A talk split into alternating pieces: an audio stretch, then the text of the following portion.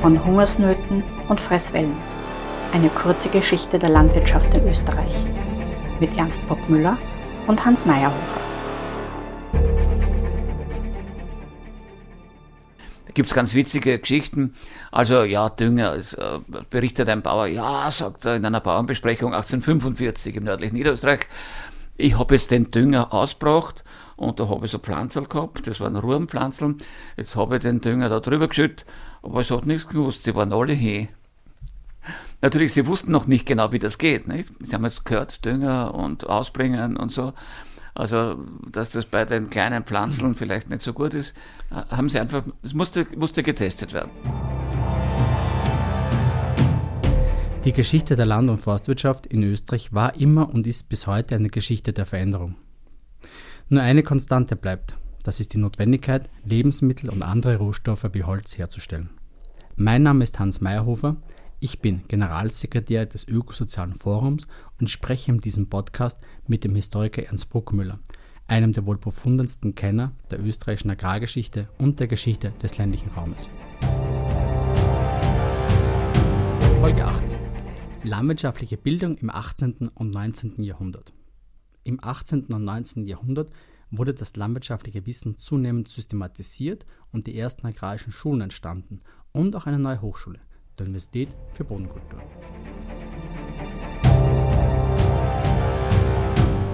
Herr Professor Bruckmüller, wie hat sich die Entwicklung der agrarischen Bildung im 18. und 19. Jahrhundert dargestellt? Naja, das beginnt sehr mühsam. Ähm, die ersten Schulen, die ersten wirklichen Landwirtschaftsschulen dienten eigentlich hauptsächlich der Heranbildung eines Nachwuchses für die Güterverwaltungen.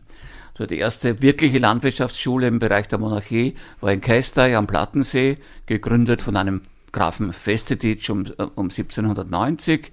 Das war also die erste reale Schule, das heißt, da wurden ein paar junge Leute eben zusammengefangen, internatsmäßig, und haben dann dort im Stall und, und, und auf dem Acker gelernt, äh, wie man Landwirtschaft betreibt. Das heißt, die haben manuell gelernt, wie man, wie man Handlandwirtschaft betreibt. Ja, aber sie haben aber natürlich auch Theorie, sie hatten auch Theorievorlesungen dazu. Das heißt, auch einen Betrieb zu führen, hat man dort gelernt schon? Selbstverständlich, das war ja auch das, das wichtige Ziel. Man wollte ja nicht Bauern ausbilden, sondern äh, Gutsverwalter. Das war eigentlich das erste Ziel der landwirtschaftlichen Bildung. Äh, Im Vormärz versucht man ein bisschen die, die agrarische Bildung über Bauernversammlungen und ähnliches voranzutreiben. Nach 1860 äh, kommt es dann zur Gründung von Landwirtschaftsschulen in den einzelnen Ländern, unterschiedlich, aber auch da geht es immer noch primär äh, um die Heranbildung von, von Gutsverwaltern und äh, von Leuten, die halt auf den großen Gütern arbeiten werden. Für die Bauern kommt das erst viel später, aber um die Jahrhundertwende sind dann die Länder massiv dabei, Landwirtschaftsschulen auch für die Kinder von Bauern zu errichten. Also das, das spürt man dann schon. Für, für die Mädchen gibt es Haushaltungsschulen äh, und für die Burschen gibt es Winterkurse. Über den Winter, wenn zu Hause nicht so viel Arbeit ist, äh, werden sie also irgendwo an einem Ort äh, auch äh, zusammengeführt und, und erfahren dort eine sowohl theoretische wie praktische Ausbildung. War so eine Schule in jedem Bezirk? Nein, keineswegs. Das war manchmal in einem Land eine oder, oder zwei. Dann gab es noch Land, landwirtschaftliche Fortbildungsschulen, die sollten theoretisch überall dort sein, wo eine Volksschule ist. Äh, wie gut das funktioniert hat, lassen wir dahingestellt sein. Immerhin haben die Länder ab den 1860er Jahren Wanderlehrer eingestellt, die dann ihre Kenntnisse quasi im, im Herumziehen äh, vazierend sozusagen äh, verbreiten sollten, meistens im Zusammenhang mit den lokalen Lehrern, denen man da irgendetwas beibringen wollte. Wann sind dazu die ersten Landwirtschaftsgesellschaften entstanden? die Landwirtschaftsgesellschaften äh, entstehen nach den nicht besonders gelungenen An Ansätzen zur maratheresianischen Zeit ab 1807 in Niederösterreich und dann kommen schon langsam die anderen Länder. Äh, die, die Nieder niederösterreichische oder Wiener Landwirtschaftsgesellschaft beginnt mit ihrer Arbeit 1812. Dann kommen die Steirer mit dem Erzherzog Johann, äh, der dann äh, ja dort ein großes Bildungssystem aufzieht. Also die steirische Landwirtschaftsgesellschaft ist auch die erste, die Bauern aufnimmt, während die anderen Landwirtschaftsgesellschaften äh, nur Gutsherren, Priester, Lehrer, Professoren aufnehmen. Also nur einen eher gebildeten und interessierten höheren Kreis, quasi gesellschaftlich höheren Kreis äh, von Menschen, die aber natürlich die Aufgabe haben, äh, ihre Kenntnisse auch an die Bauern zu vermitteln, eben über die, das schon genannte Medium der Bauernbesprechungen äh, oder ähnlicher Veranstaltungen. Da gibt's ganz witzige Geschichten.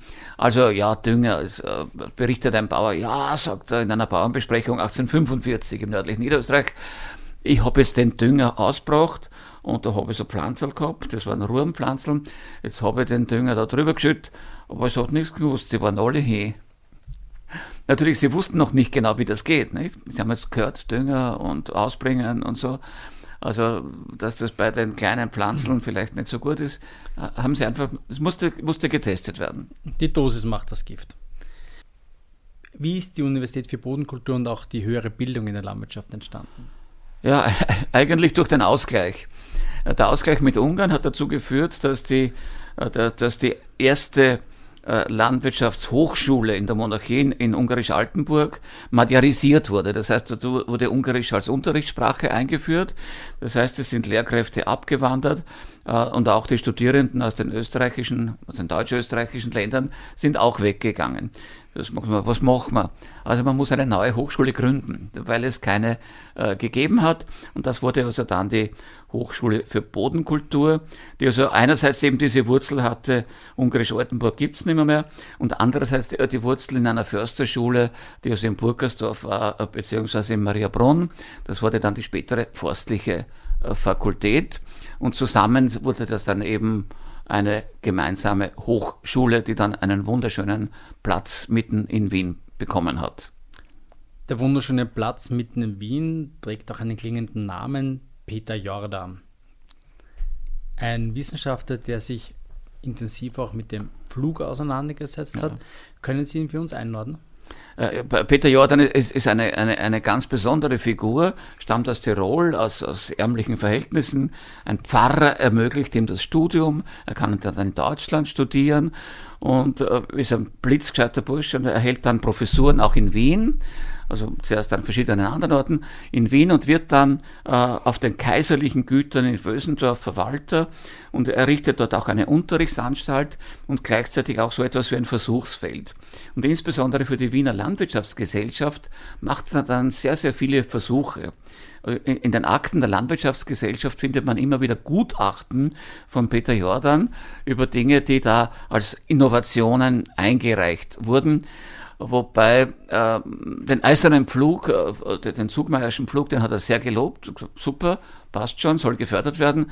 Zahllose andere Innovationen, die aus dem Ausland empfohlen wurden, hat er gesagt, na, das wird nichts, das kann man wieder bleiben lassen. Er war also wirklich sehr, sehr profund und er hat alles probiert auf diesen Feldern in Vösendorf, auf den kaiserlichen Feldern, wo hat er das selber getestet und dann eben seine Gutachten geschrieben, die sehr ausführlich und sehr genau sind. Also Peter Jordan war eine hochinteressante Figur äh, für die Entwicklung der Landwirtschaftswissenschaft eben äh, auf, auf, auf empirischer Grundlage. Das war ein Novum zu der Zeit. Mit welchen, ähm, mit welchen Innovationen hat er sich noch auseinandergesetzt? Ja, eigentlich mit allem. Also es gibt keine, keine Frage der, der, der Düngung, der, der, der Organisation, drei, vier Felderwirtschaft und so weiter. Er hat sich mit allen diesen Fragen äh, beschäftigt und hat auch immer wieder alles äh, selber getestet. Also er, er, wollte nie nur Theoretiker sein, sondern es musste immer alles auch in der Praxis erprobt sein.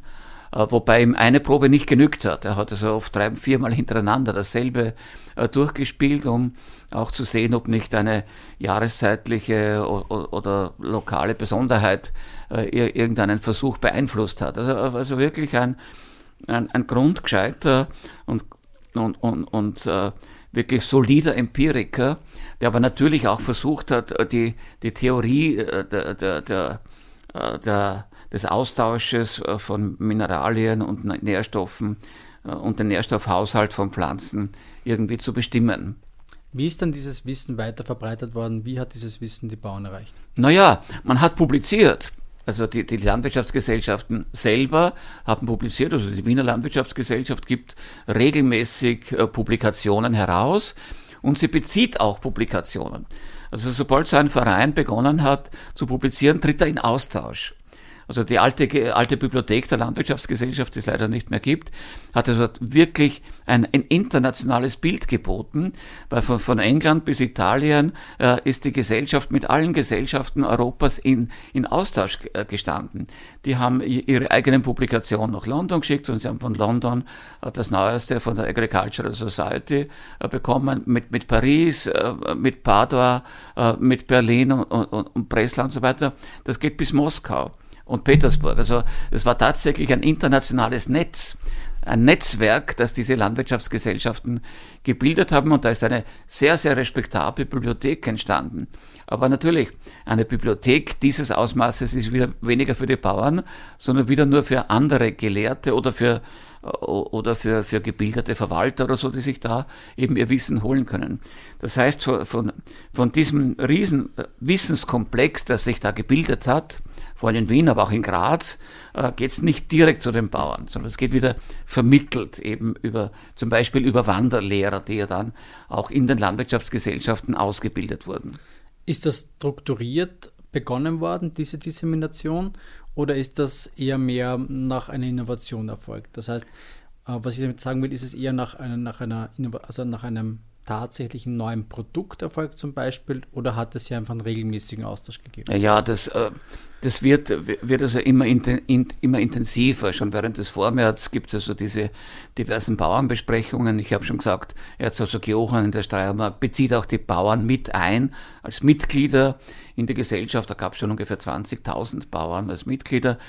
Und die wurden dann natürlich in, in den Verteilungsapparat einbezogen. Das heißt, Bauern haben äh, Kalender bekommen, äh, Bauern wurden zu, zu Versammlungen einberufen, meistens nach der Mess, äh, damit sie eben mit den Innovationen der Zeit, mit der Frage Düngung und Saatgut und weiß der Kuckuck, neue Sorten bei, bei, bei Rindviechern oder bei Schweindeln oder so weiter bekannt gemacht wurden. Das war ein Podcast des Ökosozialen Forums aus der Reihe von Hungersnöten und Fresswellen mit dem Historiker Ernst Bockmüller. Die Fragen stellte Hans Meyerhofer.